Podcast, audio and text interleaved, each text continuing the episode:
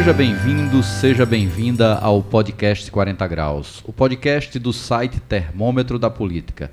Eu sou Anderson Pires e, junto com Felipe Gesteira, vamos debater os assuntos que esquentaram a semana no Brasil e na Paraíba. Felipe Gesteira, o que você traz de destaque para essa semana? Bom dia, boa tarde, boa noite a todos que nos acompanham, sejam bem-vindos. É, Anderson tem um destaque bom, viu? Que não é, não é só moído de política, não. O destaque dessa semana é o novo projeto de comunicação que se junta ao termômetro da política e ao podcast 40 Graus, que é o site Universo Acadêmico. A proposta é trazer informações sobre o que é produzido nas instituições de ensino superior na Paraíba, em todas as áreas do conhecimento, como também em serviços prestados à população. Na verdade, então, não é um destaque, né? É um super destaque pela relevância do conteúdo e para debater sobre o universo acadêmico, a nossa convidada de hoje é a jornalista Juliana Carneiro.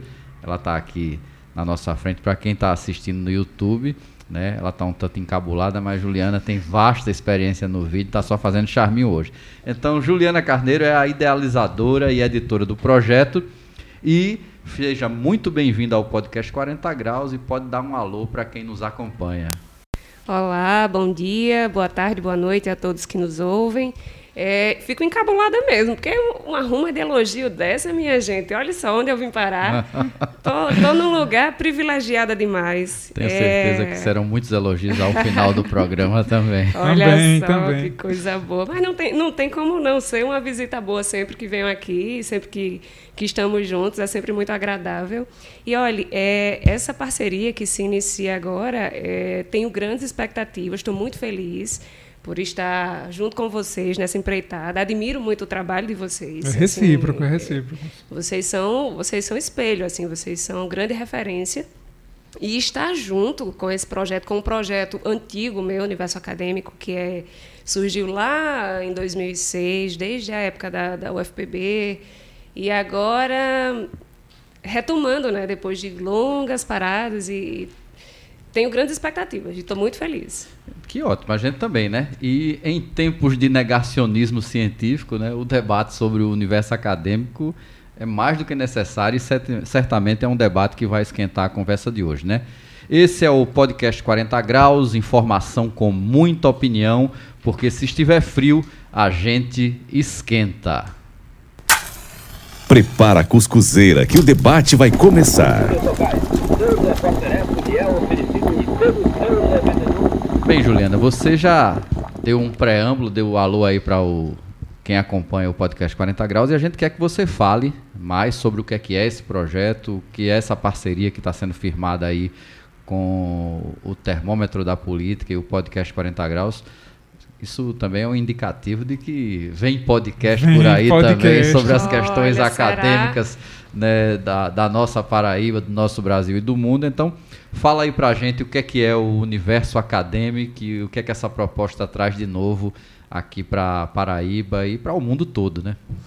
Então, o Universo Acadêmico surgiu como jornal acadêmico, na verdade. A, em 2006, quando eu estava concluindo o curso de comunicação social. Não divulga a idade, não. Cara. Essa carinha de bebê, ninguém é, vai acreditar. Então, olha só. Vamos fazer as contas. Vai ter gente no YouTube fazendo as fazendo contas. Fazendo as contas aqui. Formada. 2006, eita, rapaz. Exatamente. Tem alguns procedimentos estéticos, aí a gente vai passando não, os e, e tem até um desconto ali embaixo, né? Você viu que tem um desconto ali embaixo agora? O quê? Botox, 80 reais Menino, a aplicação. Tá fazendo publicidade em cima da minha apresentação. Tá vendo aí? Mal cheguei, já tá rendendo uh, publicidade. Não, você não tá precisando, não. não. E ele nem ganha em cima, isso é só onda. E aí é, surgiu em 2006, quando a gente estava concluindo o curso, eu e minha sócia na época, a Dayana Mello. Dayana hoje é acadêmica. Também jornalista? Também jornalista. Hoje ela atua na, na universidade, ela é professora fez pós-graduação em Sorbonne, enfim, ela é intelectual, né? E eu fiquei com a parte de campo. E, e aí a gente fez é, programa de TV, logo depois do jornal, teve, assim, várias incursões por diversos campos. Ao longo do tempo a gente foi migrando, ela, ela migrou para a academia, eu fui para assessoria de comunicação, passei por alguns veículos aqui de, de mídia, Jornal Impresso, Jornal Norte, enfim. E aí de tempos em tempos eu tento retomar esse projeto, porque é, existe um, um universo muito vasto, sobretudo aqui no Nordeste, particularmente aqui na Paraíba, é, universo acadêmico que trabalha, discute politicamente, tem muitas interações sociopolíticas e isso não é externado para a comunidade fora da academia. As pessoas não têm conhecimento do que é debatido ali dentro. E eu acho muito injusto. Então né? não é uma, uma discussão meramente de cunhos técnico-científico, também Basicamente. tem uma correlação do, de como a universidade interage politicamente né, com, sim, com a sociedade. Sim. E, e, por duas vias, né? Também não existia até então mídia que abordasse isso de uma forma convidativa para o público, né? A universidade, a academia ainda é um campo muito hostil à comunidade em geral. Uhum. Muita gente não se sente à vontade ali dentro. Muita gente não se sente é, é, autorizada a estar a assistir um, uma aula como ouvinte, a participar de projetos de extensão, enfim, muita gente se assusta mesmo, né? não tem conhecimento do que acontece ali dentro e a universidade está inserida na nossa comunidade e a comunidade não participa como deveria, embora haja de, é, centenas de, de, projetos de extensão e a universidade busque isso, mas essa a, a mídia até então não é, se dedica, eu acredito que não se dedicava tanto a fazer esse meio de campo, a fazer essa, essa interação. E a proposta surgiu naquela época, a gente ainda muito novinha, recém-formada, a fazer isso, né? É, a tentar levar o que estava sendo discutido, produzido, pesquisado com uma linguagem mais leve, mais acessível e levar a comunidade também para junto da universidade. E a proposta continua sendo essa: é aproximar, aproximar esses dois segmentos, universidade e comunidade. Entendi. Tem uma coisa muito interessante, Ju, você fala de, de, da população se assustar em relação a não fazer parte da universidade, e é verdade mesmo, porque é como se, se houvesse uma elite intelectual ali dentro e as pessoas podem ter um curso de extensão que seja de, de, de corte e costura, uma coisa simples, um, um, curso que seja oferecido também pelo Senai, por exemplo, e a universidade ofereça, mas a pessoa não se sente parte daquilo ali. E é interessante a, a população saber que a universidade é da sociedade, é de todo mundo, é de quem está lá dentro e de quem está fora. Então, é mantida por todos, né? Todo, todos estão pagando para que a universidade se mantenha e a academia ela tem que ter essa ponte com a sociedade. É, Exatamente. É, existe um, um, hermetismo que a universidade né, nutre, que de certa maneira esse hermetismo também tem uma sobrevalorização do papel né, do, do cientista, do pesquisador, do professor. E isso, né, tudo bem, você tem um lado positivo porque de alguma maneira né, você coloca o saber num patamar diferenciado, mas ele não pode parecer que não é acessível e que ele não é parte da sociedade que, no final das contas, é quem banca essa possibilidade de desenvolvimento do saber. Agora, eu queria é, é, também ver com, com, com, Juliana e como é que ficam as instituições privadas nessa questão, porque a gente tem um, um, um quase que um preconceito de só entender né, o fazer universitário, o fazer acadêmico a partir de instituições públicas. E nós temos uma realidade hoje que o mundo acadêmico de nível superior hoje é majoritariamente privado. Né? E como é que o projeto vai se comportar em relação a esse segmento? Olha, da mesma forma, da mesma forma, as pesquisas que são desenvolvidas nas instituições públicas, sobretudo as federais, são sim é, as de maior excelência. Isso é inegável, né? A gente é, observa pelos indicadores científicos, pelas revistas é, científicas também é, isso é inegável, mas as universidades privadas estão inseridas sim, são importantes nesse, nesse debate e hoje, inclusive, as universidades privadas elas acomodam uma parcela muito significativa da classe de classes sociais mais baixas, porque migraram para essas universidades através de programas de incentivo de governo federal é, de oito, dez anos atrás. Então, programas do gover de governos do PT, pode dizer, pode dizer, aqui não tem pouquinho não. Exatamente. Infelizmente, é, é, esse não é o quadro ideal, porque acaba que as melhores universidades com as maiores qualificações estão ainda é, selecionando os alunos que vêm de escolas particulares, que podem pagar por um ensino básico de melhor qualidade enquanto as universidades privadas, em, em grande parte, elas acomodam estudantes que é, vieram de escolas públicas e tiveram que financiar parte do seu, da sua graduação e que não, tiver, que não conseguiram passar né, nos cursos né, os mais concorridos da Universidade Federal, enfim. Mas, é, de certa forma, a gente não pode é, subestimar a, a, o conhecimento científico que é produzido dentro dessas universidades privadas. Pelo contrário, a gente precisa acolher e fazer com que, com que essa interação com as outras universidades aconteça. E eu, eu sou um entusiasta da, da, educação pública, né? Eu acredito que a, que a educação pública é gratuita, deva ser a base de uma sociedade mais igualitária, né? Mas, é, enfim. É, mas as, as, instituições privadas, sim, têm espaço, terão espaço dentro do site, estarão, desde que não seja um espaço gratuitamente publicitário, né, mas mostrando o que está sendo pesquisado e qual sua contribuição para a sociedade, elas, elas são bem-vindas. Sim, e, e, e, tem um outro aspecto também, principalmente como a gente frisou aqui na, na apresentação, a gente vive um momento de negação do saber, né, do saber científico de maneira talvez nunca vista nesse país. Né? E principalmente num tempo como esse que nós vivemos, que o acesso à informação é algo muito mais fácil. Então não se tem nem a justificativa. Pior ainda, quando essa negação do saber é de alguém que se intitula doutor ou por, né, vamos dizer assim, hábitos da nossa sociedade de chamar quem estudou um pouco mais de doutor ou até mesmo o doutor com o título de doutor, não é? E nessa discussão sobre bacharel o bacharel em direito também? É, bacharel em direito, né? É porque diz que, dizem eles, né, que tem uma lei né, de 1900 e cocada, é, que é uma coisa retrógrada, né? Um, um, um semi-analfabetos que não conseguem diferenciar de agente com A junto e agente com A separado, entendeu? Tudo doutor. Tudo doutor, né? Gabi, eles não sabem que agente é, né, é coletivo e agente junto é né? Então nós temos aí um, um, um momento muito é, muito triste né, da, da história da, do Brasil, em que a universidade precisa ainda mais né, ser vista como o local de fomento do conhecimento, de estabelecimento de, de relações do saber com a sociedade, para que exatamente não aconteça o que a gente tem hoje, que nós temos no, no campo do direito, nós temos o que eu chamo das faculdades lava-jato.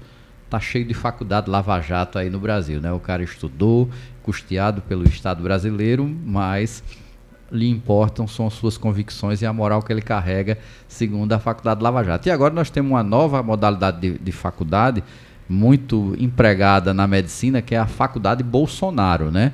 Porque o cara passa seis anos num curso de medicina, depois alguns anos de residência e resolve escutar o que o presidente diz sobre cloroquina, e ivermectina coisas do gênero, Mas né? eu acho que é falha de caráter, viu? Do formado. É, não, eu, eu, Porque eu, nem eu, o juramento que ele faz na formatura ele respeita. É, eu acho que, que é, é, é, tem alguns, alguns problemas na medicina que precisam ser revistos, né?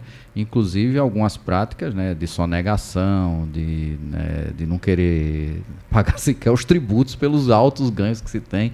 Então, é algo que precisa, que vai, vai além da própria questão da universidade. E aí, Ju, quando o, o, um site se propõe a mostrar o mundo acadêmico, certamente que haverá um viés político em torno disso.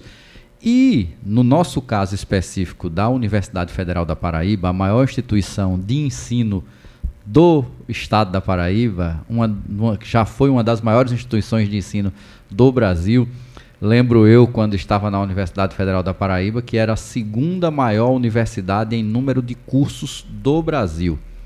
Só perdia para a USP, né? Na época a Universidade Federal da Paraíba tinha sete campi e é, tinha 71 cursos nesses sete campi. Era a segunda maior universidade federal do Brasil em número de estudantes matriculados, né? Era uma universidade que tinha uma forte representatividade no, no, no meio sindical, no meio do movimento estudantil e também técnico administrativo. E agora nós temos um reitor que reza na cartilha do bolsonarismo, reza na cartilha do negacionismo político. Como é Ele que está em Dubai, viu? Tá em Dubai? Tá em Dubai. Foi, mas, mas, não foi pra, mas foi para aquela farra? Foi. Aquela farra lá dos não, três? Não, Bolsonaro não. Foi não, né? outra ah, é outra, esse é evento. Agora né? me diga, se, se, se no não, tempo eu lhe que pergunto, tinha um, né? no Como é tempo que fica que o um, site numa situação eu, dessa, Eu quero né? só fazer uma pergunta antes para interromper, mas uma pergunta curtinha. Uhum. Se tivesse um arengueiro bom no DCE com um reitor desse. Era cacete. Eita, que saudade. Rapaz, era cacete, certo? Porque o negócio, o negócio não era moleza, não. Não era, não. era moleza, não. Olha, Eu não sei de quem você está falando, não, mas não era moleza, não. Olha, é, é, são situações que precisam ser explicitadas, né? O reitor está lá, ele, ele é, inclusive é, reconhecido por grande parte da comunidade acadêmica da UFPB como reitor interventor, na verdade. Uhum. Ele foi escolhido por menos de 5% da comunidade acadêmica nas eleições. Aliás, é, pouco mais de 5, na verdade. A, a, chapa vencedora teve 49, acredito, a segunda colocada teve 40, 43. É, ele, foi, assim. ele foi muito pouco ele votado. Ele teve 5%. É, Considerando isso, porque as, a, a, paridade dos votos entre professores, funcionários e estudantes, ela foi alterada. Se fosse, se fosse considerado a quantidade de números válidos, era uma lavada muito maior. Ele uhum. teve, é, a chapa vencedora teve cerca de 6 mil votos, ele teve não teve 500 votos, algo assim. No Consune, ele sequer foi escolhido. Uhum. Né? Ele sequer foi escolhido. Então, ele ficou em último lugar, ele não foi escolhido no Consune. E, mesmo diante dessa realidade toda, dessa quantidade avassaladora de votos, ele foi colocado a, na reitoria pelo, pelo eu, governo Bolsonaro. Eu, eu, sou a favor, viu? Apesar de discordar de é, tudo desse governo, eu sou eu, a favor. Eu discordo ah, desse é? governo, porque, mas acho que é por, legítimo. Porque, você, porque, ele tem que seguir a lista, a lista tríplice não, não, por, das questões por, porque aí, aí entra outra questão. Como eu não sou mais presidente do DCE, eu não preciso fazer um discurso militante, aí eu vou fazer um discurso conceitual. Na verdade, o que existe dentro das universidades federais brasileiras é uma consulta para quem irá ocupar o cargo de reitor. Sim. Porém, é um órgão vinculado ao executivo. E as pessoas têm que entender que as universidades não são só de quem está dentro dela. Quem está dentro dela é uma parcela muito pequena e privilegiada de estudantes, professores e funcionários técnicos administrativos, mas que quem proporciona a existência de uma universidade pública é a sociedade como um todo. Que é o que a gente falou no começo, né? Da sociedade é. ter que se, e, se sentir, e fazer quem, parte. E quem é eleito para representar a sociedade e fazer as escolhas em nome dela é o presidente da República. Infelizmente, a sociedade brasileira fez essa escolha absurda de escolher um Bolsonaro. Mas né? você não acha que a universidade por si só, a comunidade acadêmica, não tem legitimidade para escolher entre seus pares o seu representante como Pronto, um, um organismo, pra, como um organismo tem, independente? Ela tem para receber. Você disse bem, para, para escolher os seus representantes. Não o gestor de uma instituição que é de todo o povo. Porque o representante do DCE, é, quando eu fui. Né? né o tá representante tá gerindo... do DCE existirá, o representante dos professores continuará existindo e o representante dos funcionários continuará existindo e sendo eleito por eles. Já um órgão. Os sindicalizados apenas, né? Não, é, aí, aí a sindicalização é um direito. Eu não, é. posso, eu não posso obrigar você sim, a também a ir sim. votar no dia da eleição para o DCE. Mas a possibilidade teve, e a gente sabe que a evasão de votos, tanto para reitor como para as entidades representativas nas universidades, sim, é absurdo. É. Né? Eu lembro de como era difícil se atingir quórum nas eleições internas dentro da, dentro da universidade. Então, a representatividade das categorias, ela continuará existindo. Com relação à gestão da universidade, que é uma universidade pública, a consulta como a própria lei estabelece, ela é um referencial daquilo que a comunidade acadêmica acredita ser o melhor para ela. Mas, Mas, quem foi eleito para representar o que o povo acha melhor para ele, e aí engloba todo o executivo, não foi o reitor A nem B. Foi o presidente da República. E isso não é só. Não é só. Eu, não, eu, eu, eu sempre achei que inclusive esse democratismo que o PT estabeleceu de dizer vou votar sempre no primeiro acostumou colocado. Mal, né? Acostumou, acostumou mal. mal, não, criou uma distorção na sociedade. Por quê? Quando eu escolho um presidente da República, eu escolho junto com ele as políticas públicas que ele defende. E se ele, vamos dizer que acontecesse no com, governo com toda Lula, desgraça, né? Não, mas vamos dizer que acontecesse no governo Lula a eleição de um Valdinei como sendo o mais votado numa lista tríplice. É justo com a sociedade? Não. Okay. Por que não é justo? Porque a sociedade não votou para reitor, a sociedade votou para presidente. É. Eu, é. eu, me coloco no lugar de uma pessoa que nunca teve acesso à universidade, uma pessoa que, que por, por exclusão social, por, assim, por falta de conhecimento, por não querer, qualquer motivo, nunca teve acesso e votou em Bolsonaro. Ela se sente extremamente desrespeitada por Totalmente. uma escolha, por, porque a escolha do presidente foi é, inviabilizada em vez da escolha do, do Consune, dos professores. Olha, eu concordo com vocês que nós, como sociedade, precisamos rever um monte de coisa. Né? Nós estamos numa situação uhum. precária. Eu, fico até curioso, eu acho até curioso essa sua colocação, porque eu já ouvi um bocado de vezes você dizendo assim: o seu presidente, meu não. Nossa, digo, não. ele não é meu presidente. É nosso, é nosso. Ele não é meu, ele não é meu presidente, oh, mas a maioria da sociedade que não pensa como eu, concordo, elegeu concordo. ele. E como democrata que sou, eu tenho que aceitar até Bolsonaro eleito. Certo? Porque ele é nosso presidente, não você aceita que ele é não, nosso presidente. Não, ele é presidente do Brasil. É diferente. Ele não é meu presidente. Você não tem um Brasil como pátria, rapaz? Um interventor como é, Você não legítimo, tem que aceitar. Né? Você não tem é, que aceitar. O que eu estou colocando é que do eu, ponto de vista de representatividade, é de representatividade, se a gente for parar para ver, quem está dentro da universidade né, não pode entender a universidade como propriedade. Isso também vale não só para a universidade, é a mesma lógica que a gente tem na justiça, no Ministério Público, em vários setores do Estado brasileiro, que as pessoas que conseguiram entrar neste pequeno pedaço do Estado, elas passam a entendê-lo como parte daquilo que é seu. E é nessa, dessa, nessa discussão que a gente coloca aqui, com relação à necessidade de um site que comece a colocar a universidade para fora, que rompa com seu hermetismo, que ela precisa entender que a universidade não pode só representar politicamente e socialmente aquilo que os poucos que estão lá dentro representam.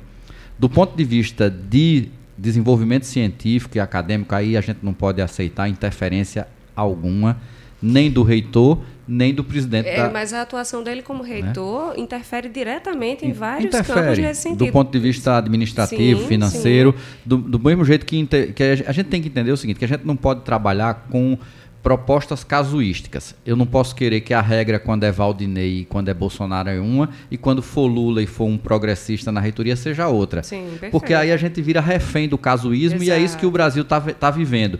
Então, eu, do, da mesma forma que não concordo que hoje né, você diga que não existe legitimidade na indicação, também não, não, não aceitaria se o Lula resolvesse indicar o terceiro colocado. Se o, por quê? Porque talvez o primeiro colocado fosse contra cotas, fosse contra né, assistência estudantil, fosse contra uma série de políticas progressistas que quem votou no Lula espera que nos órgãos do executivo brasileiro isso se reflita. É, isso é uma realidade é, que a gente tem que viver é, para é porque com, opinar. Com, nós vivemos, é, a gente está vivendo. Nós vivemos. É o exemplo que você deu agora. Nós né? vivemos, se, se fosse né? Um, se fosse um terceiro colocado, se fosse um primeiro colocado que fosse contrário às nossa, nossas ideologias e se Lula... Teve, teve isso no governo Lula. Não na Paraíba. Teve pro STF. Teve, não, teve pro STF é outra coisa. Estou falando em universidades. Você teve universidades que necessariamente o reitor não era uma figura progressista e que, se, porque a gente se engana e acha que a universidade é o berço da esquerda mundial. Não tá é. cheio de, de, de, não liberal, é. de liberal. Tem Existe com força. liberal com força. É. A Moedo, a Moedo é, teve mais de 70% é, dos votos nas universidades. Você, se você for em alguns setores da universidade. Brincadeira, né, viu, gente? A, a, a lógica. A Moedo não teve esses votos. É, é, uma, é uma coisa absurda. Não, deve ter tido 90%. É, eu, eu, é, é o povo que votou em Bolsonaro e disse que votou não, em Amoedo. Estão dizendo que até Fernanda Montenegro votou em Amoedo, já, né? Tá Existe sabendo? um movimento organizadíssimo entre Paraíba e Pernambuco aqui que, que realiza palestras, cursos do, do movimento liberal na Universidade Federal e na Universidade Federal, da Paraíba e de Pernambuco. Um movimento muito, muito pois é. solidário. É. Então, essa discussão precisa existir, porque, olha só, ao contrário do que a gente imagina, eu vivenciei dentro da Universidade Federal da Paraíba momentos em que a representação dos professores era de direita. Não era representação para reitor, não. Você ter né, um sindicato que tinha posturas de direita. Você ter reitores, como a gente teve, né? A gente começou a melhorar um pouquinho a representação de reitor com o Neroaldo Pontes. Né? Aí foi para Jader, que já não era tão progressista como Neroaldo, depois foi para Polari, que era, era meio que arrastado pelo governo Lula, né? E por toda uma série de, de, de possibilidades de investimento. Pelo reúne com força. Com né? reúne, com uma série de mudanças, a universidade se encheu de curso.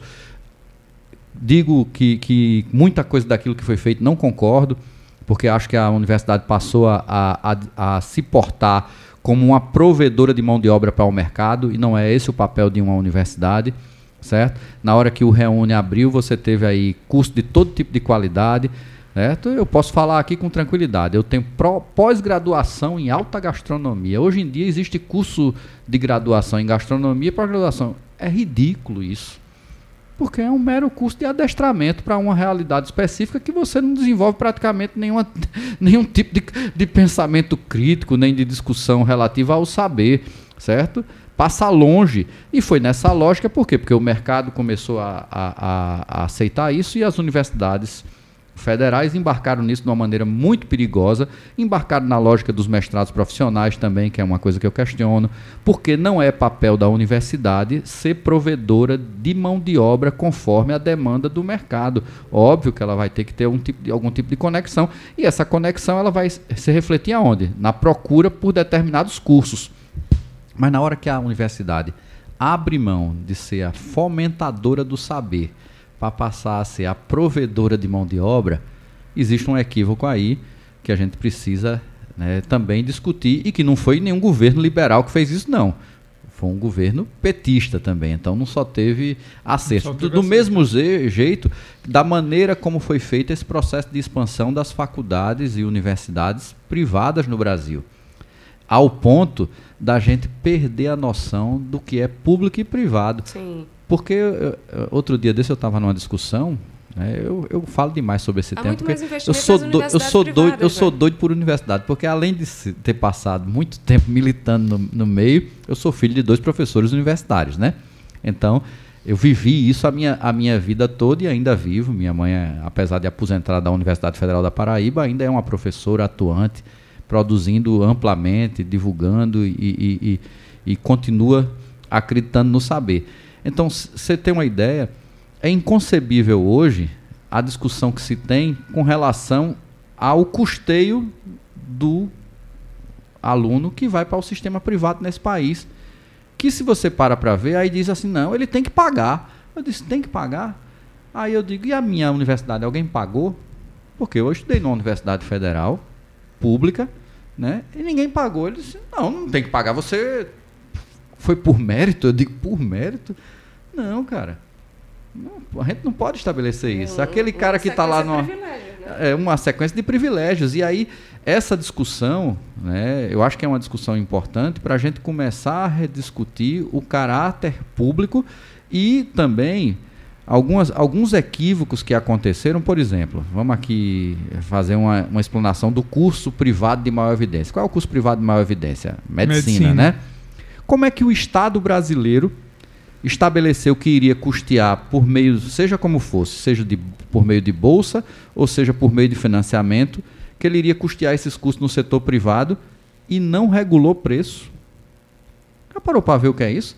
Na hora que você não regula preço e deixa que alguém cobre 10, 15, 20 mil reais por um custo superior, existe ali uma parcela especulativa gigantesca que ela está vinculada ao quê? A a procura que o mercado tem. Então, nessa hora, eu acho que são alguns debates que precisam ser feitos dentro da discussão do ensino superior no Brasil, da, da questão acadêmica, seja ela no âmbito público ou privado, que ficaram meio que adormecidas. Por quê? Porque naquele momento parecia que tudo iria ser bom para sempre. E agora que o negócio está tá ruim, né, e está muito ruim, alguns debates precisam ser acendidos, né, Ju? É verdade. É, retomando só para finalizar essa questão aí da, da, intervenção, são 20 universidades hoje sobre intervenção do governo federal e existe, está em tramitação no Supremo a, ação direta de constitucionalidade 6565, que está discutindo isso.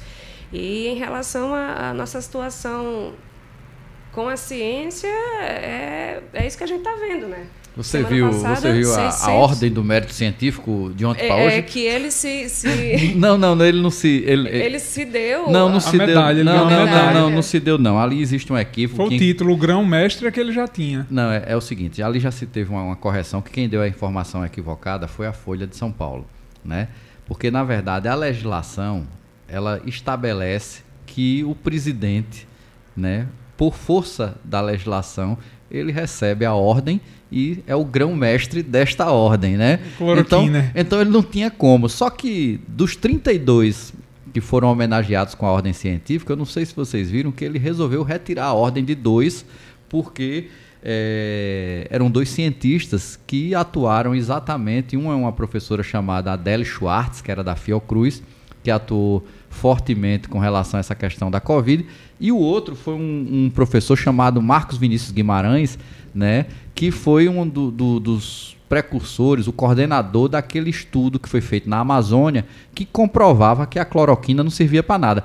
A miudeza desse governo é tão grande que depois da ordem ter sido dada, ele mandou Tirar. tirar a ordem e reeditar É um no, no, no- no Diário Oficial da União, dizendo que tira esses dois. Por quê? Se não concorda comigo, não merece a ordem científica Um, desse troço país, né? um negócio que eu acho muito interessante nesse projeto do, do universo acadêmico, Juliana, é a divulgação científica, a importância de divulgar as universidades públicas, mas também nas privadas, porque existia um preconceito, como até Anderson falou, de, de que só a universidade pública fazia boa ciência, mas aí quando a gente pega aquele tripé de ensino, pesquisa e extensão, realmente pesquisa, a universidade privada ela está bem aquém em relação à pública, não tem como comparar. Até por falta de, de, de- de interesse de financiar, De né? interesse de Histórico financiar. também, é. né? Elas é. estão no jogo há pouquíssimo tempo. Ela, ela- e não, e elas estão afim é de, é, é de ganhar. É, de E- ganhar. E, e fazer ciência É, quem tem, quer fazer tem ciência custo de são- investimento, são os né? institutos, são, É. são empresas que vão ganhar naquilo ali, mas o custo é muito alto. Agora, uma coisa que a gente tem que frisar, que é interessante, e isso é de interesse da sociedade, é, o, é a outra perna do tripé, a extensão. Porque quando você vai atrás, e também é pouco divulgado, as universidades privadas têm muitos projetos de extensão. Sim, sim. Tem projeto de... O Unip de- tem muito.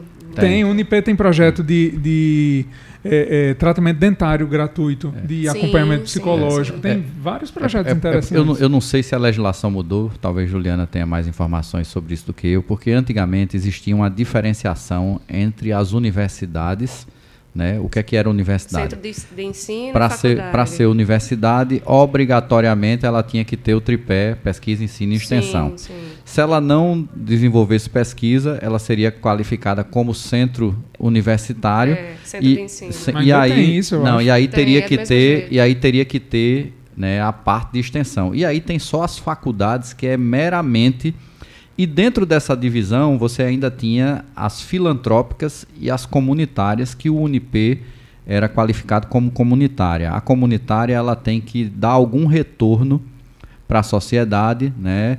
é, no, no- no sentido de bolsas e alguns serviços que ela tem que prestar. Eu não sei se houve alguma mudança na legislação com relação a isso, mas na época que eu essa última observação, não. De, de ser na época que eu militava e ficava não- cobrando, é, é, tinha essa lei, né? Não sei como é que está hoje em dia, sabe? Então muitos desses serviços de extensão são colocados, né? É, isto? Vocês já viram, só pra, só pra gente encerrar, essa história de, de negacionismo, vocês já viram uma técnica boa para rebater um negacionista? Não, tem o que é tem que muita tem? gente difundindo, isso é uma coisa interessante, viu, para divulgação científica. aprender. Quando um negacionista chegar para você e disser que o homem nunca viajou para a Lua, você vai dizer que Lua? A Lua não existe. Eu vi, A Lua é uma criação. daí. Tá resolvido, né? Essa é mais negacionista do que É, você re- responde É. com uma coisa mais É. absurda. Coloca o Não, cara não em- tinha o teatro do absurdo, né? É. Até mais ou menos É, isso. né? Você é, diz um é absurdo, você diz um absurdo maior e, e o doido coloca. É, e vamos seguindo. Perdemos 600 milhões aí para a ciência, né? Semana passada. Não, é, outro, é, o- é, na verdade Estamos foram sem bolsa de foi PIBIC, de- 92% do orçamento, Sim. né, que a nossa laica, né? Você sabe quem é a nossa laica, né? É o ministro, né? É, o, é o ciência. ministro, porque cada, cada, cada país tem o primeiro astronauta que merece, né? A nossa laica, na verdade, não é uma cadelinha, é um burro, né? Segundo o próprio Mas, ministro. rapaz, da- e foi chamado de. É, foi Chamado de burro. o burro, presidente que não gostou, não. O Não, agora- O presidente disse para parar com isso. Não, e bom é Pra o cinismo, né? vocês viram o cinismo do Caba? É a primeira vez que eu sou chamado de burro. como, Ei, que- como quem diz assim, foi só essa vez, Foi. tem problema. E isso que ele sabe, né? Isso que ele sabe. eu, acho né? que, eu, acho que, eu acho que esse chamamento de burro do de Deus. ministro é Não, igual a pelo- cangaia, não, viu? Pelo, pelo amor de Deus, como, é que Como é? o. Qual, é, qual é a comparação, Felipe? Com cangaia? Sim. A pessoa vem saber. Quando a pessoa vem saber, já. Já, já levou muito. Ele já levou muito nome de burro. Ai, ai, não sei não, viu? Nós estamos ferrados. Mas, Ju, acho que o universo acadêmico vai render muito assunto, Vai, né? vai. Vamos maturar essa história do podcast, né? Acho que tem muita Fui coisa. pega no pulo, viu? Aqui. Não, e acho que tem muita coisa para se cutucar, porque a universidade, seja ela pública ou privada, principalmente a pública, né, porque o financiamento é integralmente eh, do Estado, ela precisa ser provocada. Não pode ser né, esse negócio de viver o tempo todo lá, né, aquela coisa morna e que as discussões começam e terminam dentro dela e há necessidade de que seja feita uma provocação. Foi mostrado que a provocação, em um momento de crise, é, foi importante para que a ciência né, entendesse a necessidade de dar respostas muito rápidas, como foi essa questão da, da Covid-19, da produção de vacinas, da, da produção agora que já começa de alguns fármacos né, que começam a, a, a terem estudos que comprovam sua eficiência.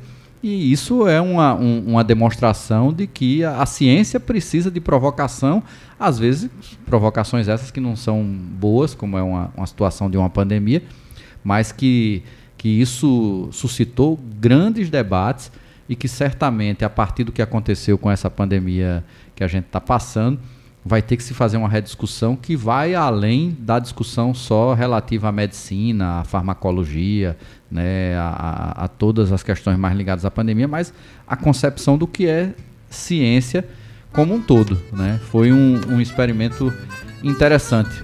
Beleza, dona Ju? Beleza. Então vamos para frente que agora você vai entrar aqui no moído da política, Eita, porque quem senta aqui, quem senta aqui nessa cadeira fofoca tem que falar mal do povo, né? Não pode ficar só colocando, né? Gosto demais. Então, ninguém alisa. No segundo bloco do programa, né, a gente tem a nossa rodada de assuntos que agitaram a semana.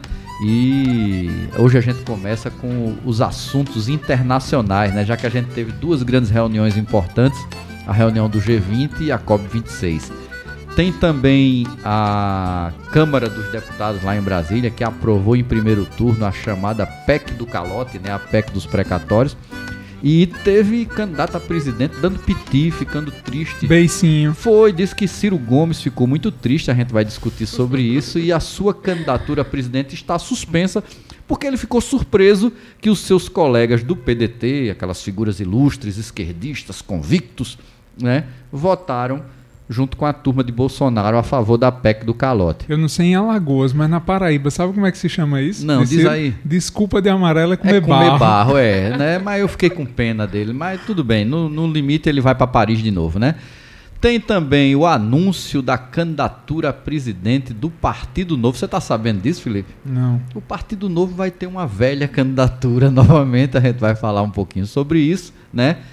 O grandioso baluarte da moral, da ética e da justiça brasileira, Deltan Dallagnol, saiu do MPF e está de malas prontas para encontrar com o seu par jurídico, não romântico, Sérgio Moro, no Podemos, né?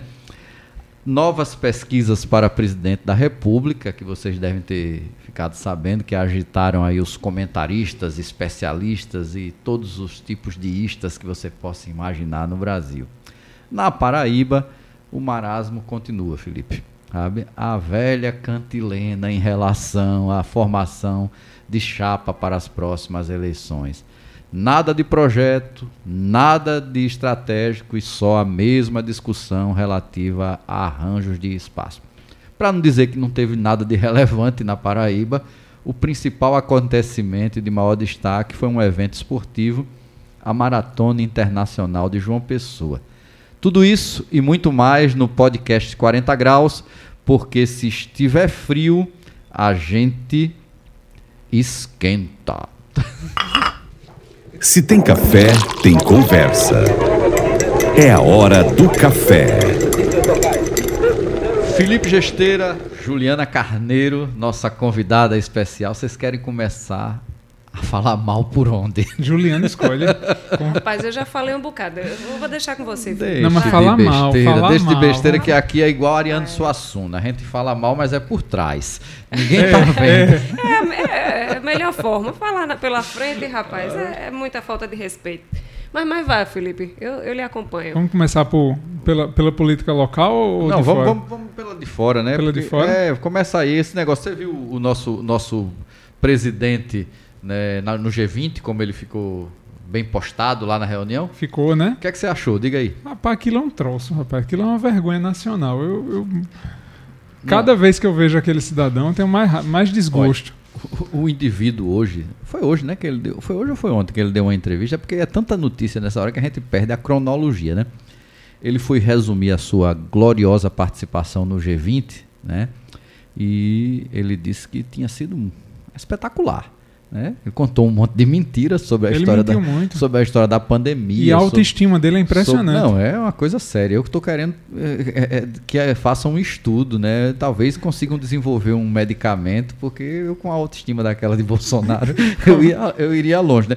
Mas o, o mais interessante foi o seguinte, que os dois grandes feitos da reunião dele, né? A gente teve um terceiro, mas não foi na reunião. Esse foi um evento à parte, né?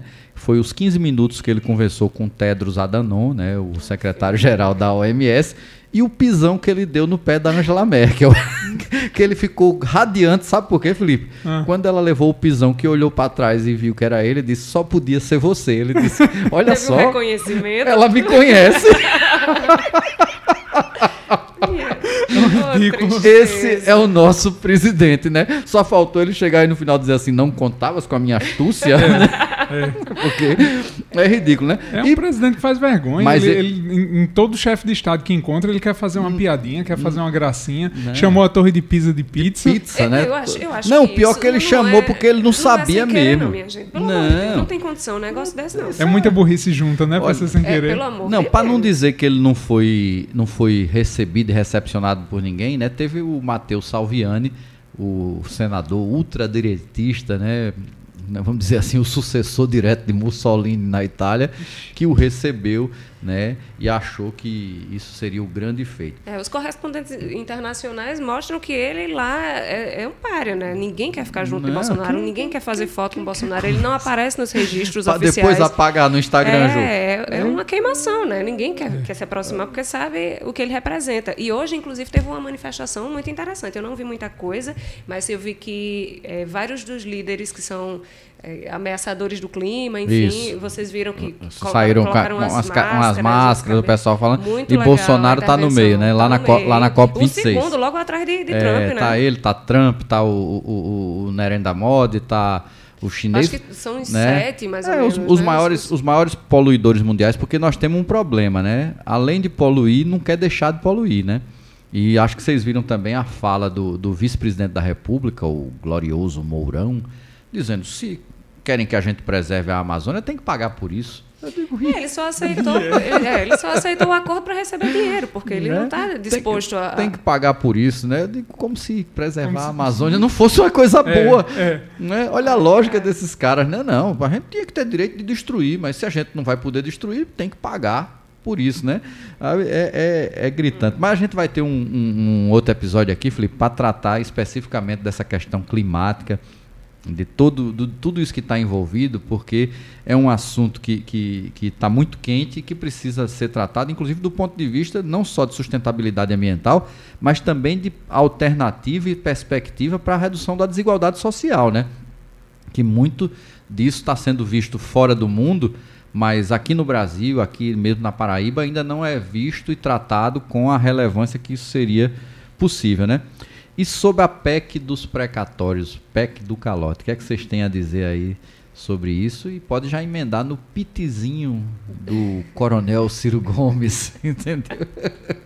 Fiquem à vontade, não se encabulem É, o- não? Para mim, a melhor parte dessa PEC, é, a gente tem que lembrar, quem está tá muito em evidência por conta da PEC é o Hugo Mota, nosso deputado paraibano, por ter sido relator da PEC, mas não é de Hugo Mota a proposta da PEC. A PEC foi enviada pelo governo federal, então é uma proposta de Bolsonaro e de Paulo Guedes, certo?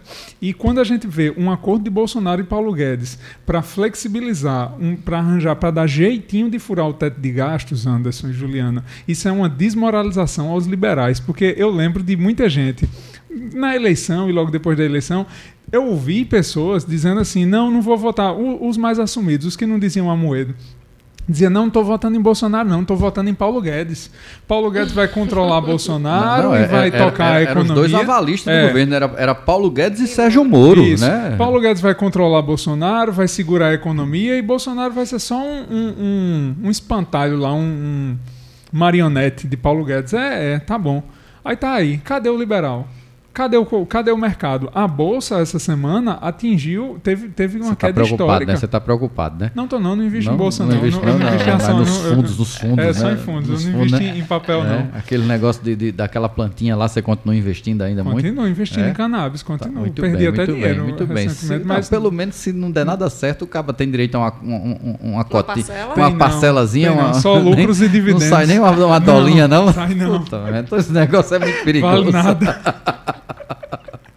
Mas a questão é essa: é, é, ele- eles dois cometeram um estelionato eleitoral gravíssimo, porque quando viram agora que o governo degringolou, que a popularidade não dá em nada, o que é que eles vão fazer? Meter o Auxílio Brasil para cima. O que eles tanto falavam mal do governo do PT, de dizer que o PT mantinha um arregimentava o eleitorado em cima do Bolsa Família, que não era a participação do Bolsa Família no PIB era mínimo e na verdade tinha efeitos eh, impactantes na economia, porque fazia a microeconomia girar. Aí agora eles engolem o discurso todo, né? Bota o rabinho entre as pernas, querem o Auxílio Brasil e ainda querem furar o teto de gastos. Estão traindo os eleitores e estão ferrando o mercado, estão traindo todo mundo. Aí o mercado já reagiu. É dólar alto, é queda na bolsa, é tudo de ruim. O, o problema é que a maneira como a PEC foi votada, não sei se vocês viram que tá cheio de, de, de coisa casada ali, né? Porque primeiro que o, o valor que a PEC abre é de você estourar 91,6 bilhões. É um jeitinho grande. né? Aí você diz assim, mas por que isso tudo? Né? Se o, o Auxílio Brasil, né, que eles estão chamando agora o, o que está substituindo a Bolsa Família, ele custa em torno de 50 bilhões. Só que a Bolsa Família já custava 32. Né? Então, hum, maior da, vamos dizer assim, se fosse realmente só para resolver a questão da fome, da urgência dessas pessoas, você precisaria ter um furada, uma furada de teto aí de 20 bi, né? né? Mas apareceu aí 91,6. Então tem 72 bilhões aí que ninguém sabe para que é. Aí onde é que está essa história desses, desses 91,6 bilhões? Aí é que é a parte suja da coisa. Você com isso vai pagar as emendas secretas, né, que é agora as chamadas emendas do relator, porque se o dinheiro está lá em aberto, você pode fazer todo tipo de né, traquinagem com ele. E agora com um detalhe, você não precisa mais para utilizar com despesas correntes autorização do Congresso Nacional. Isso aí É uma carta branca grande, a né? carta branca grande, né? Aí eles estão tentando minimizar o problema do calote dos precatórios, porque grande parte dos precatórios da União diz respeito ao antigo Fundef, que foi anterior ao Fundeb, e a maior parte desses recursos é destinada a pagar professor que está aí. Alguns já devem ter até morrido e não ter recebido esse, esse negócio. Gente com quem eles não se preocupam mesmo. Não, não estão nem aí. Aí o, o presidente da Câmara, para minimizar o tamanho da safadeza, está propondo assim: não, a gente paga 40% do Fundef eh, agora em 2022, 30% em 23, 30% em Isso 24. aí, isso aí é culpa de Hugo Mota também, viu? Isso aí tá na Claro, conta dele. vai- porque vai, esse ajuste escalonado foi proposta do né? relator. Vai, vai, um, vai também para os estados, né? Porque parte desse dinheiro é, a União deve para os estados e minimizaria um pouco do, do rombo que está aí. Mas no pacote está lá para obrigar os, os parlamentares a, a- a se const- ficarem, inclusive, constrangidos. Né? Tem a questão do parcelamento das dívidas dos estados e municípios, que muitos estados e municípios estão precisando e vão lá pressionar o seu parlamentar. Né? Mas no final das contas, o que, o que fica mais sério nessa situação toda é que as pessoas usam um discurso demagógico de que a questão é resolver a fome. Não é resolver fome coisa nenhuma, né? É, é a forma mais covarde, mais uma vez, de instrumentalizar a classe social mais pobre, né? Usar ah, esse discurso, usar essa desculpa, instrumentalizando mesmo o, Pois é. Agora, e o que é que vocês acham dessa postura de Ciro Gomes? Rapaz, primeiro que, eu nunca, primeiro que eu nunca vi isso na minha vida. Como é que a pessoa suspende uma candidatura que não existia, né? Porque Ah, tu acha que não existia? não, não- a candidatura só existe depois da convenção, né? Com tanto Então, investimento, com tanto... então, não, e, e é- tanto investimento para não chegar em dois Para não chegar em dois dígitos, né? É, Eu tô, eu, eu tô achando que Ciro tá arrumando. Lembra daquela história do Leão da Montanha, lembra? Que tinha, né? Com a pantera cor-de-rosa, não sei o quê, né? Sim. Saída pela direita, saída pela esquerda, né? Ele a tá, desculpa tá pronta. ele tá querendo arrumar uma saída pela É. esquerda. Não é isso? né? Essa é a questão da desculpa do amarelo é comer barro. é? Ele disse, fez o beicinho Ah, e disse: Ah, se não for assim, eu não quero mais. Porque ficava feio ir para Paris de novo, né? Agora o que eu acho engraçado é que como é que Ciro Gomes vem dizer que se surpreende com a posição do seu partido né, e dos seus correligionários que foram lá votar, como se ele não soubesse das posições daqueles que o cercam e não soubesse, inclusive, das posições de algumas pessoas que ele andou durante a vida toda, né? Porque Ciro Gomes é aquele inocente que passou a vida no cabaré, mas nunca ouviu falar de putaria. Não é. Entendeu? É. E, tem, e tem uma fofoca dizendo que os deputados falaram com ele, viu? Não. É fofoca, é, é fofoca, deve- mas deve- Tá, tá circulando em Brasília, nos bastidores, dizendo que os deputados do PDT, que ele sabia da votação. Mas vamos, vamos pra frente aqui, Capaz Felipe. até dele ter provocado justamente para ter esse frente desfecho. Ter feito o acordo todo, o né? acordo todo. É, vamos pra frente aqui que tem uma novidade. Sabe qual é a novidade, Felipe? Ah. A novidade é a candidatura do Partido Novo. Pelo amor de Deus. Você não sabia não que é uma Quem- quais são os nomes? Não, não, já É só tem, não, já tem o nome. É o marido de quem? O, o, o cabo é, é, é marido de uma das herdeiras lá do grupo, né, do, dos Diniz, né, que foi de Pão de Açúcar, de não sei o que, não sei o que lá. Mas ele tem uma vida até interessante, né? O nome do rapaz é Felipe Dávila e olha, vou dizer aqui, e vocês vão se surpreender. Vocês sabem o que é que o Felipe Dávila fazia da vida? Não. Grande jornalista, Olha aí. foi dono da revista Bravo, foi dono da revista República, porém, né, ele, como representante do Partido Novo, é um liberal convicto, inclusive daquele que defende que todas as estatais sejam privatizadas, aquele receituário bonito, Tá com raiva de Bolsonaro. não, então. que só vale, né, quando é para se livrar daquilo que é do povo, mas para ter financiamento, para ter linha de crédito, para ter isenção de, de, de tributos, né, desoneração da folha, aí não. Pra isso ele quer Estado forte. Para isso ele quer Estado forte, né? Mas este é o novo candidato que eu tenho certeza que, novamente, assim como o Amoedo, será o maior prejudicado pela fraude nas urnas eletrônicas. Porque vocês sabem É. que. Vocês sabem, né, que é, houve. Moeda teve voto demais. Vocês sabem que houve uma fraude na, na- na- na urna eletrônica, né? Sim. E que um monte de voto que foi computado para Bolsonaro, na verdade, Foi era, era, era de, era de Amoedo, né? Porque toda hora que você, É. você chega num canto, você acha um voto de Amoedo, mas nas urnas ninguém achou, né? Vamos só deixar claro aqui pro pessoal do, do Ministério Público Eleitoral que não vê outdoor de policial federal na Vê rua. não, vê não, vê não. Ah, sim, mas escuta muito rádio e podcast, aqui é ironia, viu, gente? Ah, é, é, tem, que É, botar, é, tem, tem- que botar tem que assim deixar- uma tarja, né? é, tarja. Contém ironia, né? É, pode botar no YouTube, É, vamos vou botar no botar YouTube assim uma tarjazinha assim. contém ironia. Contém ironia, O porque... pessoal que não enxerga outdoor, mas enxerga programa. É, esse povo, esse povo é, tem uma dificuldade de, de percepção, né? Limites cognitivos muito graves, né? Vamos para frente aqui, porque tem um amigo desse povo aí que resolveu deixar a vida pública, né, como agente do Estado e agora está livre, leve e solto o procurador Deltan Dallagnol Ele vai deixar de ser sócio oculto, né? vai deixar de ser sócio oculto e agora ele vai escancarar, certo?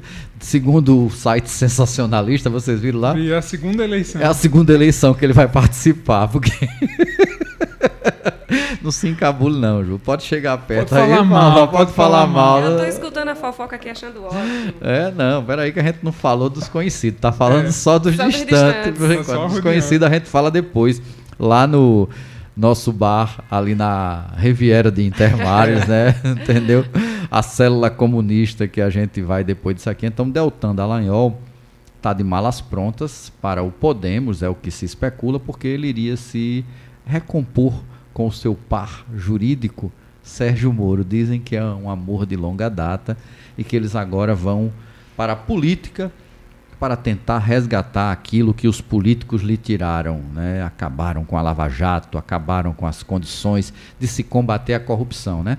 Ninguém lembra das peripécias que eles fizeram, daqueles 2 bilhões e meio que eles negociaram lá nos Estados Unidos para voltar para uma fundação, né? São, são uns meninos extremamente preocupados com Traquinos. a traquinas demais. Olha, eu né? curiosa para ver a participação de Deltan publicamente nas eleições, Hein? porque é uma figura muito curiosa. Não. Vocês viram que é, depois aí, é, os resquícios da Vaza Jato encontraram algumas mensagens que Deltan manda- mandava para si próprio, se autoelogiando, autoelogiando. dizendo que era é, uma espécie de messi... messi... Ele usava outras palavras, mas ele é um cara é, você curioso. Viu, você viu uns vídeos dele também, nos eventos religiosos que ele participava? Não vi não, os vídeos não. não. É realmente um ser ungido. Né? É, iluminado. Que mandaram um, um, raio de luz para que ele trouxesse a luz para o Brasil. Estou curiosa para vê-lo. Enterrado nas trevas, né? Agora tem quem diga que essa corrida desenfreada para virar político é para mudar foro. Agora, ah, não, mas não é só isso não, é. Felipe. Tem um detalhe que ele esqueceu e que alguns juristas já estão lembrando, que a lei da ficha limpa diz que da mesma forma que quem renuncia para tentar se livrar de condenação, quem é do Ministério Público ou magistrado que tem processo correndo ou no Conselho Nacional do Ministério Público ou no CNJ, quando ele sai da função e o processo está lá em andamento, incorre em inegibilidade. Então, teoricamente, Deltan Dallagnol é um ficha suja. Já pensou que coisa linda? É. Vai começar a sua carreira política por aquilo que ele dizia né? Lula previu, viu? Combateu, Lula previu. Eu, eu, eu, olha, vocês que gostam de bater uns tamborzinhos aí, esse Lula é danado. esse Lula. É, acho, acho, que tem, acho que tem um, um pezinho aí no búzio. Pois tá bom. E essas últimas pesquisas que novamente dão Lula na frente, mas você viu que já teve uma turminha endireitada aí que já disse bateu no teto, né? Bolsonaro vai reagir, o Auxílio Brasil vai colocá-lo de volta no patamar que ele é de direito, né? Vocês viram aí essas não. pesquisas aí, não? É de direito eu não vi não, esse povo falar isso não vi não, mas a, a, a pesquisa eu vi e assim, certo, é, é, fato, o Bolsonaro vai, vai reagir um pouco, mas a coisa não tá, não tá tão boa para Bolsonaro não. Olha, eu, eu, eu não cantaria vitória assim, não. Eu, eu não, acho que tem um ano vitória longo de pela... Bolsonaro? Quem é doido? Não, vitória é nossa, né? Assim, é. Pra quem nossa. acredita... Não, eu gosto assim, né? Isso é que é convidada. pra quem acredita na democracia, num Estado ah, civilizado. Ah, tá. não, Nunca o... na história desse podcast um... houve uma convidada. Uma convidada certa, Olha, nem, os, nem, os fili... nem os dirigentes petistas não, falam com tanta convicção. isso, rapaz. É, tem o 2022 longo aqui pela é, frente. Aqui é, é, é, esquerda raiz, não é? Vai, o povo vai se vacinar, o povo vai para o é? carnaval mesmo clandestinamente, vai ficar mais feliz. É. Ah, talvez. É. É, vamos, eu, vamos ver eu, o que é que vai vir eu com acho auxílio, que, essa bolsa Eu acho que, que, tá não vai ter eleição fácil. Eu disse que a última vez que eu subestimei o bolsonarismo, né, eu repito Sim. sempre, foi numa foto que eu vi lá no busto de Tamandaré que eu tirei, que tinham seis cabas segurando uma faixa. Aí depois o caba virou presidente da República. Então eu não acredito. O PT nunca ganhou no, no primeiro turno. Né? Sempre teve segundo turno, seja com Lula, seja com Dilma, e a gente sabe que a sociedade brasileira carrega um ranço muito grande e um preconceito por tudo aquilo que é progressista e vislumbra até ser de esquerda, como é o caso do Lula, né? Então vamos ficar atento, porque não dá para brincar. Eu só não acredito que o efeito do Auxílio Brasil vai ser essa coisa devastadora que vai sair destruindo os votos de Lula pelo Brasil afora, como se diz, né? Porque... É, a gente tá vendo que vai vir uma guerra digital pesada, viu? Não, isso aí não para, né? Essa, é. essa turma aí, né? Não, não, é à toa que o projeto do fake news foi vetado pelo sim, próprio presidente, sim, né? Sim, então, quem, quem veta algo que parece absurdo, está querendo se usar né, da própria decisão. Mas o, o, TSE já mandou o recado que vai entrar quente. Não, eu espero que entre, né? Alexandre Abre... de Moraes, que, é. que vale ressaltar é uma boa contribuição do governo Michel Temer, viu? Foi a indicação é, falar tão mal por... dele e ele pelo menos está agindo eu contra esse governo fascista. Por, por, critério ou por raiva, mas seja o que for, está prestando, tá alguns, prestando. Tá prestando ah. algum serviço à, à, à nação, né? Mas vamos lá, vamos deixar o Brasil de lado e o universo internacional bolsonariano e vamos ver aqui da nossa Paraíba que tá cansada, né? Não sai nada nesse negócio sai da não. política, né? Um marasmo da gota, uma discussão besta de quem é que vai ser vice, quem não vai ser e projeto ninguém discute. Inclusive deixaram de discutir até candidatura a presidente da República, né? Tá um, um negócio sério aqui e só se fala de quem vai ser o vice de João mas tem um detalhe aí que precisa ser considerado. Vocês viram que agora estão botando uns classificados aí, né? Que é porque não tem mais classificado no jornal. Diz que é no OLX, né? Procura-se um candidato bolsonarista para o governo da Paraíba, oh, né? Porque. Tá difícil. Ninguém quer. Ninguém quer ser, né? O último que parecia que seria, que era Romero Rodrigues, desistiu. Correu. E está nessa empreitada aí para ser né, aliado de João também. E estão dizendo que o tal Queiroga, né, pode ser ele o candidato a governador, representante do bolsonarismo É da Paraíba, mesmo, é? né? Eu acho que, de- que era, era- eu acho que era muito justo que fosse. Agora, se for, Era aí Queiroga, aí. Queiroga vai poder vi- usar o título de babão de ouro. De porque ele vai, ele vai ter babado o presidente, vai ter rasgado o diploma de medicina dele, defendendo as loucuras é, é, contra a pandemia, porque até indicação de cloroquina ele deu uma de doido. Sim. Disse que o médico tem a Tudo. liberdade. Não e o a, palha- a Então. palhaçada que eles fizeram agora na, na- na- na comissão científica, que botaram o, povo do ministério para votar, contrário ao parecer do próprio ministério relativo ao kit Covid. E dizer que vai Né? passear em raia com Bolsonaro, isso é um, isso é um, vou lá um passear, desumano. Vou lá passear em Haia, porque ele está sendo processado junto com o Bolsonaro por É um, genocídio. é um desrespeito Certo? à Corte Internacional. Mas eu acho bem empregado se ele for o candidato, porque é um fim merecido para um sujeito desse O na primeiro, Paraíba, né? o primeiro vídeo de campanha ele já tem, um vídeo bem famoso que ele dançando com o, o Corona. Vocês já viram esse vídeo? É, já. Vi, vi, vi. Circula aí por todo, todo canto, viu? Na internet. Pois é, mas tá chato esse negócio da política aqui na Paraíba. Tá precisando aparecer alguém com propostas e com discussões mais né, sérias, que a gente não fique só discutindo Eu com, acho- composição que- de chapa, né? Eu acho que vem. Será que é, é- é Eu- muita. Eu, eu tomara muita que venha. Eu, esperança to- eu tomara que né, o espírito de Alceu Valença né, paire por aqui e venha alguém para melhorar o debate e a gente ter pelo menos o que discutir, né? Para dizer que não teve nada de bom aqui na Paraíba, de relevante, né? Vocês, corredores, né? Aliás. Né? Juliana, Não, não, Juliana, eu, eu dei uma Juliana, parada na É. corrida. Você esquece que eu lhe conheci correndo. Foi metopeba demais. Né? É Não. correndo, mas em que circunstância? Diga. Porque Foi a campeã da corrida. Foi a campeã da corrida, né? Que corrida, amigo? Não, não, não, você, quer que você não vai querer que a gente revele aqui como não, é que é era. melhor que diga, porque se as pessoas me virem pessoalmente, vão se, se chocar, né? Vão se Não, surpreender. peraí, Juliana, não vão se- achar que eu sou um atleta. Na não verdade, se- foi não a, corri- se- a corrida da cerveja. Não se subestime, mulher, não. Correndo, arro- arrodeando o quarteirão, carregando uma caneca de chope. Tá pensando? E não pode derramar. Pior viu? foi eu que fiquei parado, nem corri. Vocês dois, mas- vocês dois pelo menos correram. Nós, nós né? corremos. É. Eu, Juliano e mais umas 400 pessoas. Mas o impressionante é que dessas 400 pessoas que corriam com a caneca de chopp na mão, a única que não derramava chopp era a Juliana. Não, é- era, era, jogar era- não, fora, era, rapaz. era de uma astúcia absurda. Caía uma e não gota. era caneca, não, era um copo de plástico mole, viu? Era. Não era fácil, não, viu? Pensa no equilíbrio. Pois é, mas a, a João Pessoa teve a Maratona Internacional de João Pessoa, que foi um, um- um evento né, extremamente bem organizado, que surpreendeu até a- as expectativas mais positivas. E foi legal, né? Tivemos ken, keniano correndo aqui, ganhando, ganhando prova, né? imprensa nacional elogiando, a imprensa É. especializada, isso, é- isso. é, Os sites especializados, sites canal do YouTube, canal né? do YouTube, Eu- todo mundo elogiando. Eu, como corredor aposentado, né, porque não tenho mais condições de correr, né, mas já corri maratonas e outras provas por aí, fico triste por não ter participado dessa corrida aqui em João Pessoa, mas pelo menos a gente termina a, a, a nossa né, rodada aqui no estado da Paraíba com alguma coisa boa, né? Mas tem um, sabe o que é, que é melhor dessa corrida Hum. de João Pessoa? Vocês sabem que o prefeito correu, né?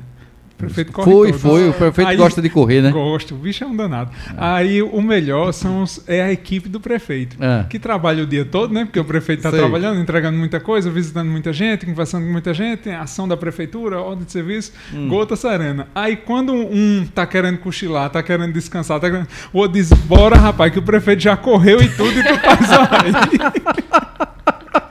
Te levanta que o prefeito já correu 10 quilômetros. É, tá lascado. É, pelo, é. pelo, menos, pelo menos um pouquinho do bucho esse povo perde, né? É. Mais alguma coisa nesse nosso balanço? Não. A Ju, a gente não consegue terminar na hora esse podcast. Desde que a gente criou esse projeto. Eu já perdi aqui. Não, no- a gente sempre disse que o podcast era pra ter uma hora. A gente nunca consegue esse negócio de uma hora. Mas eu costumo dizer que é porque tem conteúdo. E, a- e quando vem uma convidada ilustre, é que o negócio aí? Fica, fica melhor ainda, né? É isso, né? Vamos para o desfecho aqui, o bloco mais interessante deste podcast, né?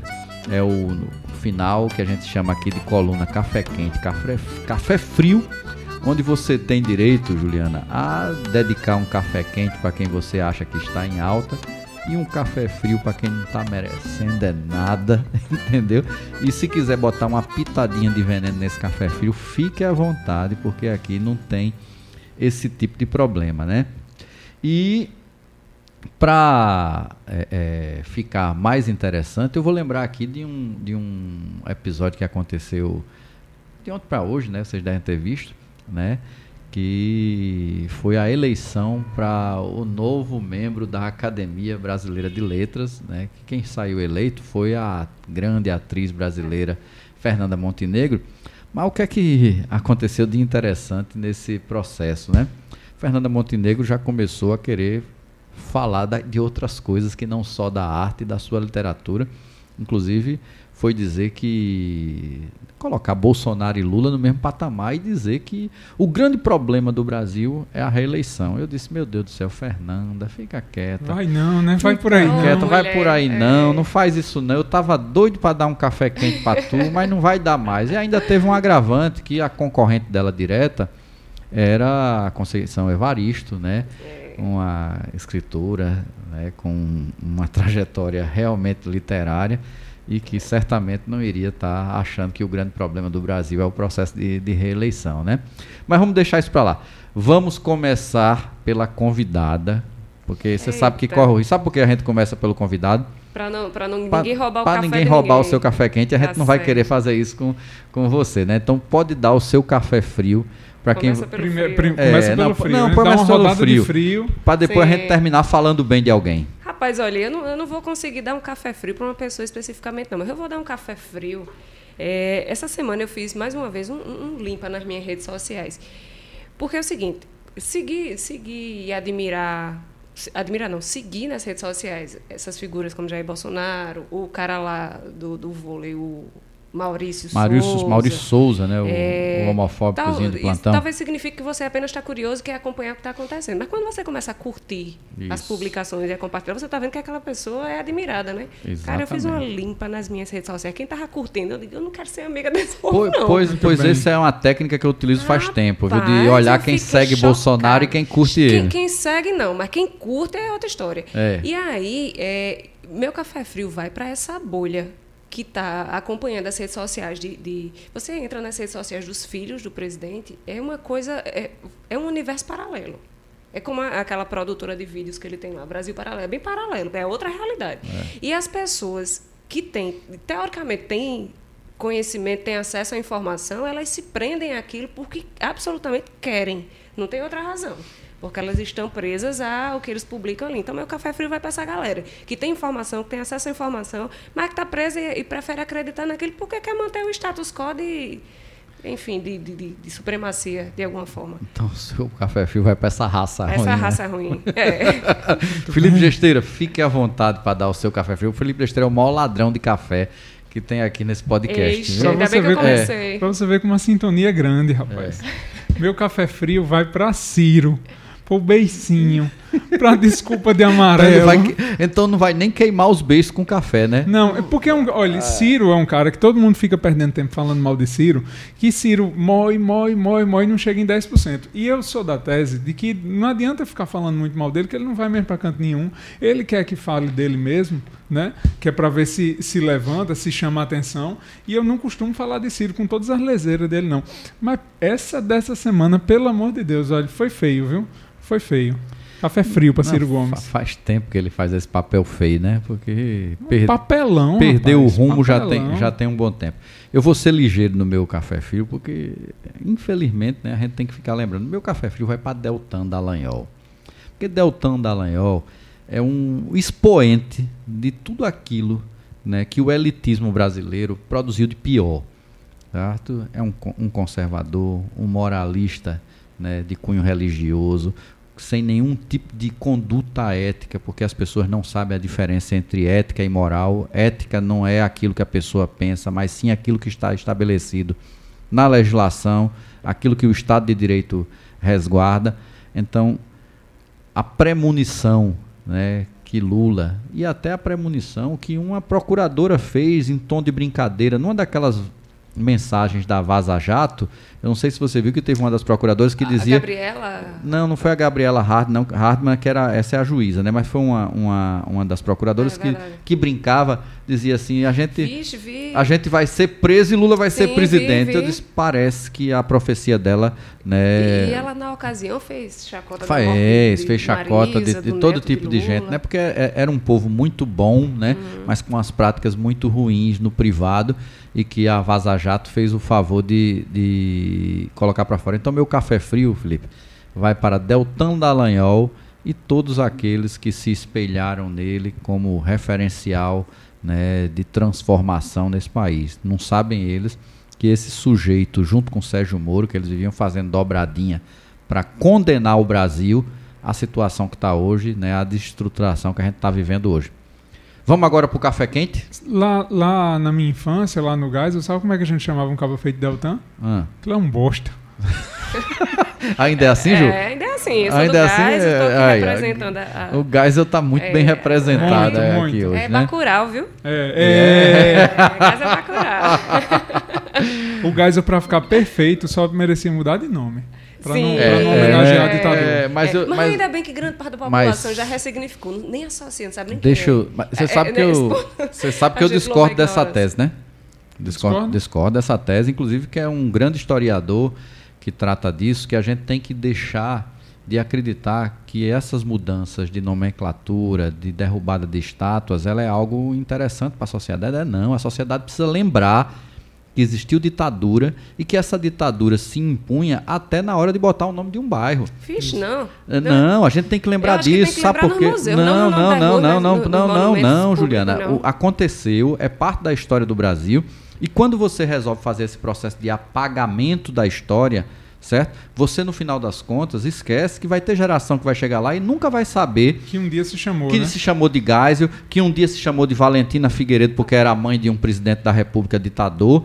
E a gente corre um risco de cometer o que alguns déspotas cometeram, acreditando que mudar nomes, que apagar parte da história é algo positivo. É não, a gente tem que lembrar desse passado trágico que a gente teve. E esse passado trágico se materializa quando se bota o nome de um bairro de Geisel. Não, eu, não, eu não concordo com o apagamento, não. Eu, eu concordo com a requalificação da, da coisa. É, mas requalificação lugar. nessa situação é um, é um que- nome é. bonito para apagamento. Não, não acho, não. não Entendeu? acho, não. Eu acho que ele É um, ponto, tá é um ponto de vista interessante. Certo? Não, inclusive Deve é, um- ir é um, é- é- é- eu já não tá compartilhei, eu já compartilhei esse artigo e ele colocando que esse equívoco aconteceu em quase todas as ditaduras, de você apagar né, é, estátuas de personalidades, né? Isso aconteceu aqui no Brasil, isso aconteceu no Chile, isso aconteceu né, no Irã, quando o- Os museus que rememoram o Holocausto na Alemanha não são, são, são, são, são, né? são isolados, É, Juliana. então, são A isolados. gente pode fazer Aí é, aí é que eu estou te semelhante, colocando. Você vai dizer assim, qual é o referencial que um museu teria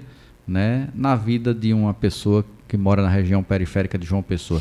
Será que, que a pessoa vai chegar e vai dizer assim, é, o, que é que aconteceu no meu bairro? Ela vai perguntar, mas ela perguntará, ô papai, por que, que o nome desse bairro aqui é Geisel? Aí o pai responde, foi um grande presidente, meu filho. Não vai responder isso, Muita né? gente acha Se ele que- responder Se ele isso... foi homenageado, é se ele responder, ele merece. se ele um caba responder bom. isso, é porque ele pensa dessa forma. Então não tem jeito. Esse filho aí estaria perdido de todo jeito. Agora a gente tem que entender que um museu não é necessariamente, né, o, o melhor forma de você representar a história. A história ela está no meio da sociedade e na hora que você faz essa opção de, isso, isso é um problema muito sério que a gente precisa discutir e que muita gente que no Brasil é um assunto melindroso porque o Brasil ainda tem uma discussão muito incipiente sobre isso é um país muito novo com a democracia muito recente e tanto questões desse tipo como também algumas questões de ordem identitária são muito difíceis de serem Não tratadas começar a arengar aqui não. não, viu? não vou começar a arengar aqui não. Eu estou fazendo agora assim. Quando a pessoa começa a conversar sobre isso, eu mando ler um texto de Miyakoto que chama Os Sete Sapatos Sujos, que ele trata exatamente dessa necessidade que as pessoas têm de mudar, né, a forma de, de, de falar, de chamar, como se isso mudasse a realidade. Não muda. Não muda. E aí é nesse sentido que eu, que eu sou da tese que Geisel tem que continuar se chamando Geisel, para que a gente lembre que ali só se chama Geisel por imposição, não foi por nenhum tipo de vontade popular.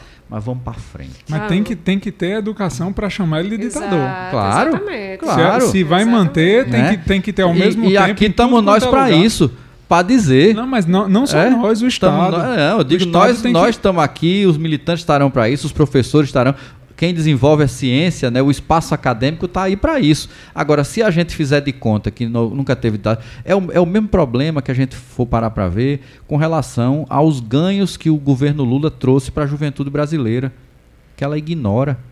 Porque ela não concebe isso como uma, uma questão de luta de classe, como uma conquista. Porque parece que acordei e eu tinha direito.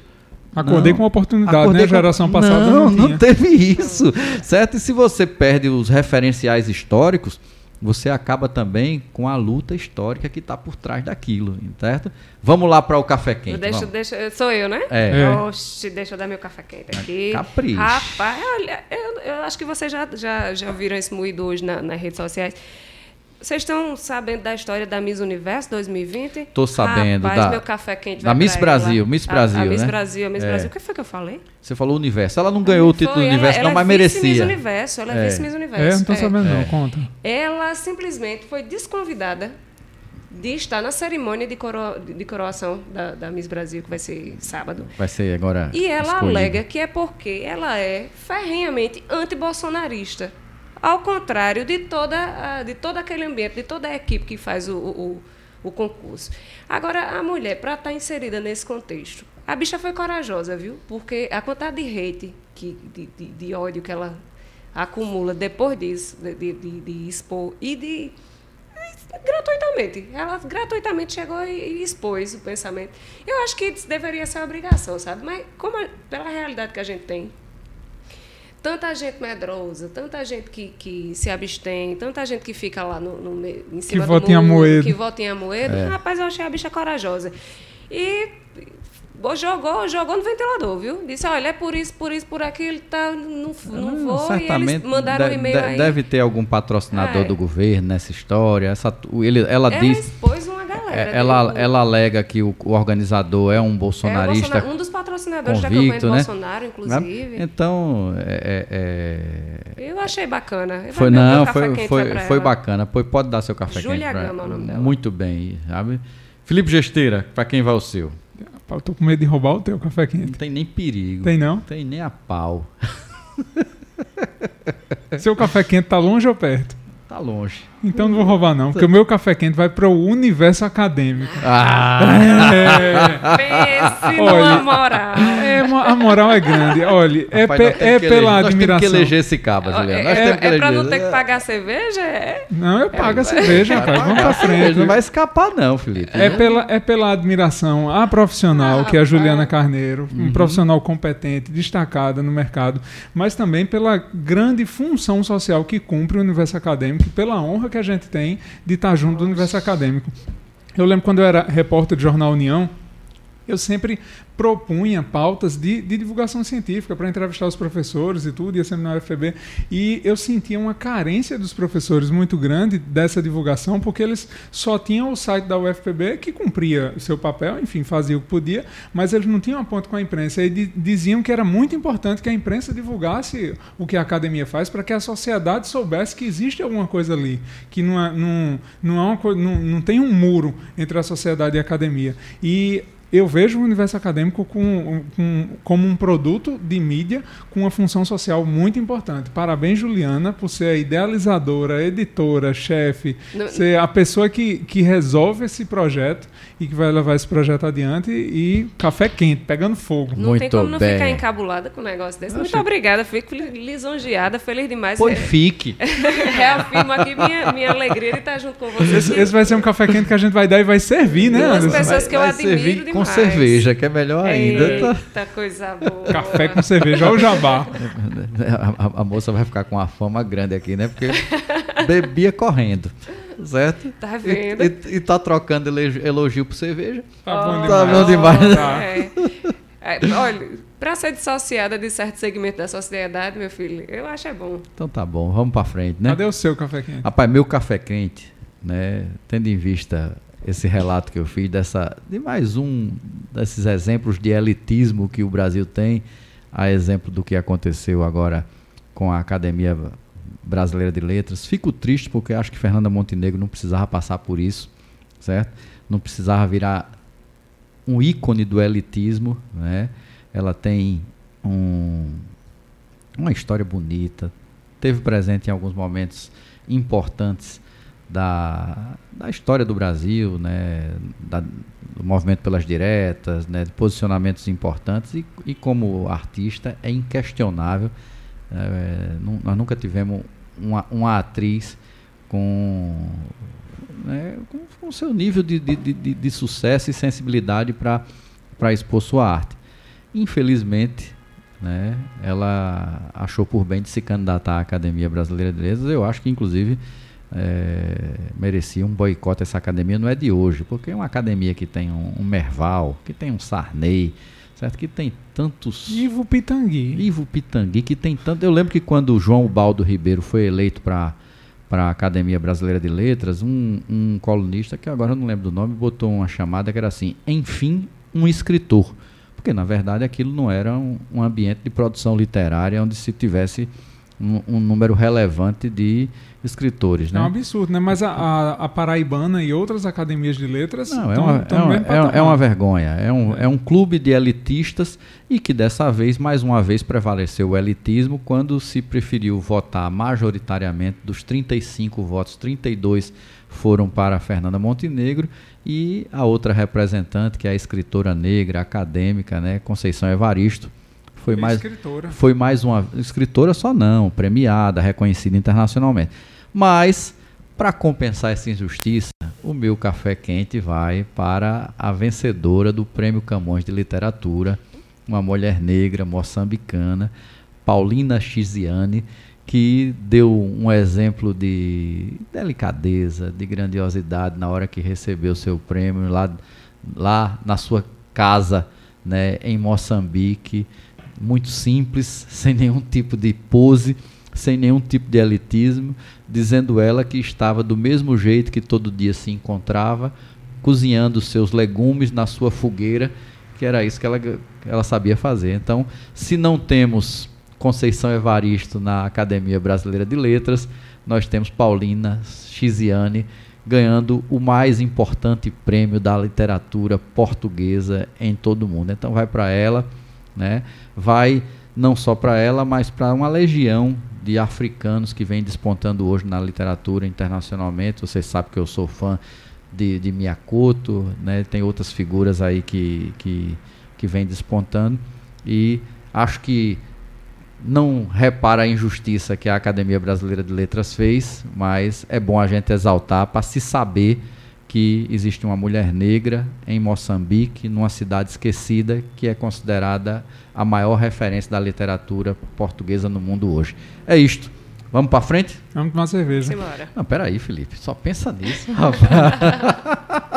é não, olha, isso é, isso é porque né? Você sabe que Felipe é um best-seller, né? Com esse negócio de tomar Sim, cerveja, né? Rapaz, depois é que ele, né, depois que ele escreveu o livro Emagreça bebendo cerveja e olha, a edição está esgotada já, né? Sobrou tem, algum ainda? Tem um, tem um pouquinho, tem 20 exemplares. Tem 20 exemplares, mas é, já vai ter segunda edição aí, sabe? Vai não, quem comprou comprou. Depois desse vai só, não? vai não. Então vai ter que ter uma, uma, uma um, um, um, uma continuação uma disso, né? É, Porque, olha, ele disse que o lugar que mais vende o, o, livro de Felipe, sabe onde é? é lá no Café com Lá cerveja. no bar. É. Porque o caba olha assim e diz, seu chá, agora eu quero saber como é que eu bebo e não É. vou ficar barrigudo, É, entendeu? vende mais no bar do que em livraria.